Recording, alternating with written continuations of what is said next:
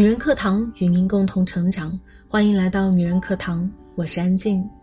最近闺蜜群的一位姐妹抱怨诉苦，说自己在家里看两个孩子已经很辛苦了，老公除了能给少数的钱和微薄的关心之外，基本给不了什么。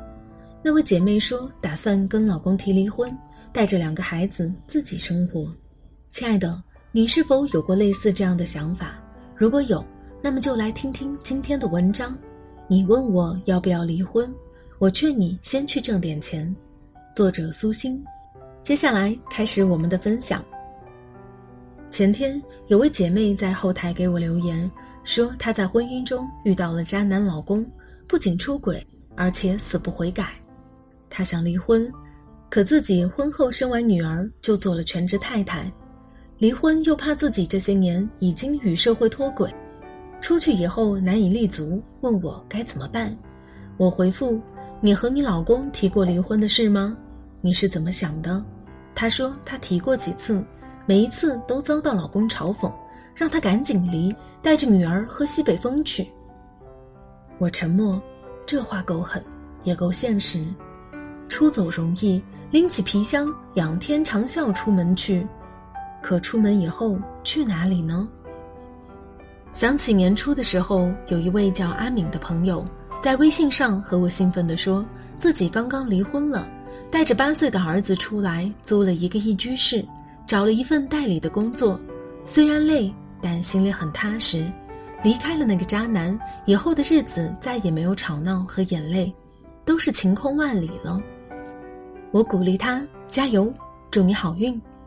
在我差不多忘了这事儿的时候，阿敏来和我倾诉。姐，自从离婚后，我带着儿子过，我的收入很不稳定，推销产品没有想象的那么容易，每天磨破嘴皮，有时候也卖不了一单。我最好的收入就是上上个月挣了三千块，前夫给儿子的抚养费，除去房租和吃饭，几乎剩不下一块钱。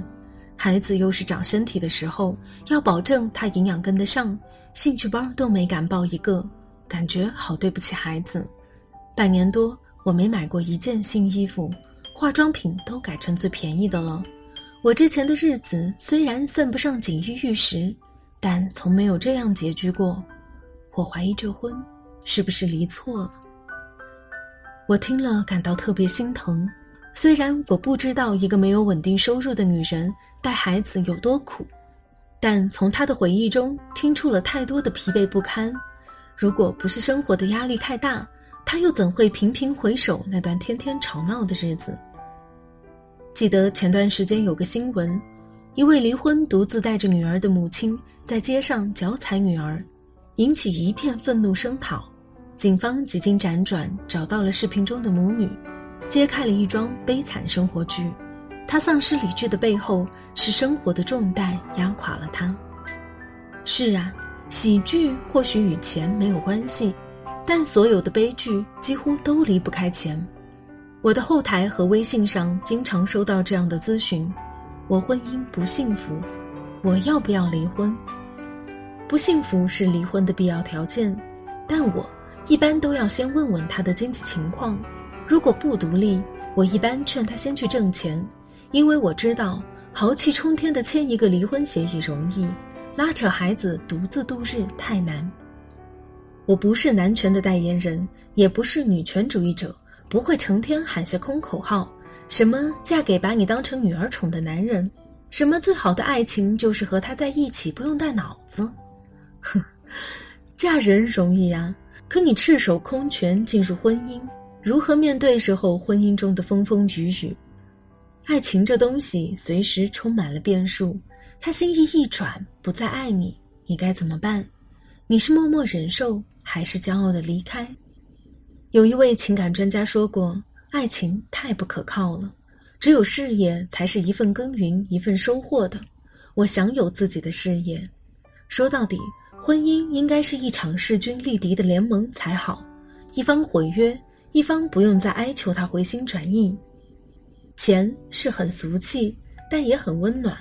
它是一个人面对世界刁难的最有力武器。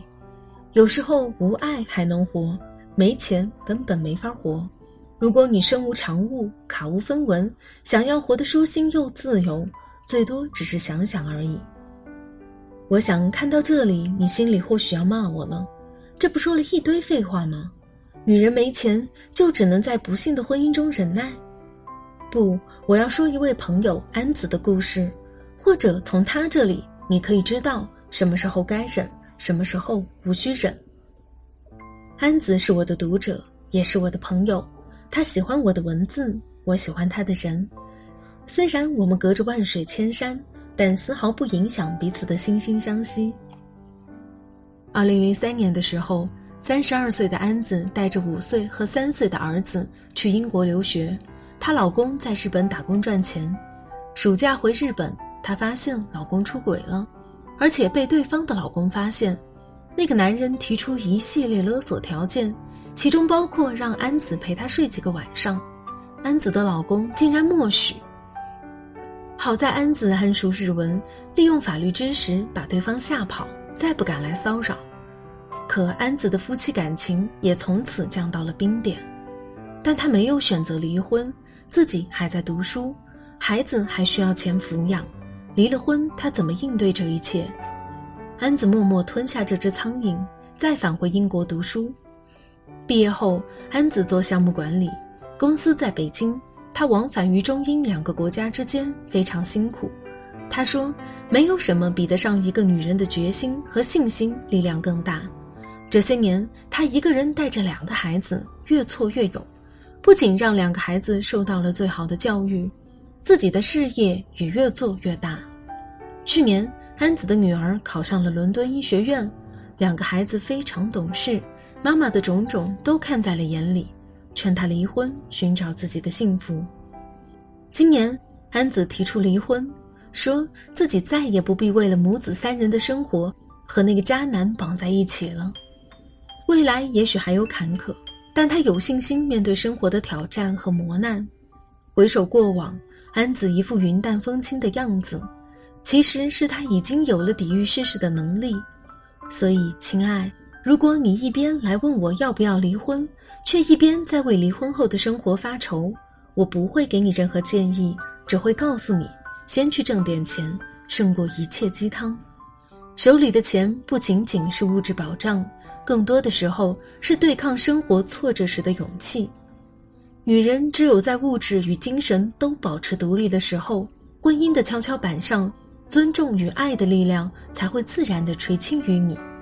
当你钱包满满、自信满满的时候，你就不会来找我问答案了，因为主动权就在你手里，你完全可以自主决定，是不是该安静的离开，还是勇敢留下来。